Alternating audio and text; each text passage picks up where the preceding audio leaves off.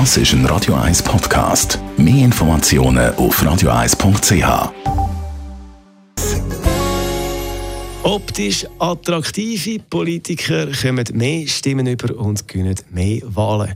Zu dem Schluss kommt eine neue Studie aus Deutschland. 1800 Politiker, zum Teil Spitzenkandidaten, hat man in dieser Studie angeschaut und im Zusammenhang mit der letzten Bundestagswahl in Deutschland ausgewertet. Und da hat man herausgefunden, im Extremfall kann ein attraktiver Kandidat oder Kandidatin 5% mehr Stimmen holen.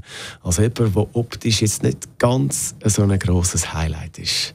Man redet dann in diesem Zusammenhang mit Attraktivitätswert. Ob schön oder nicht, ich allerdings bleibe beim Statement, wo mal ein weiser Mann gesagt hat, Politik ist wie Showbusiness, einfach für Leute, die nicht so gut aussehen. Radio 1. Das ist ein Radio 1 Podcast. Mehr Informationen auf radio1.ch.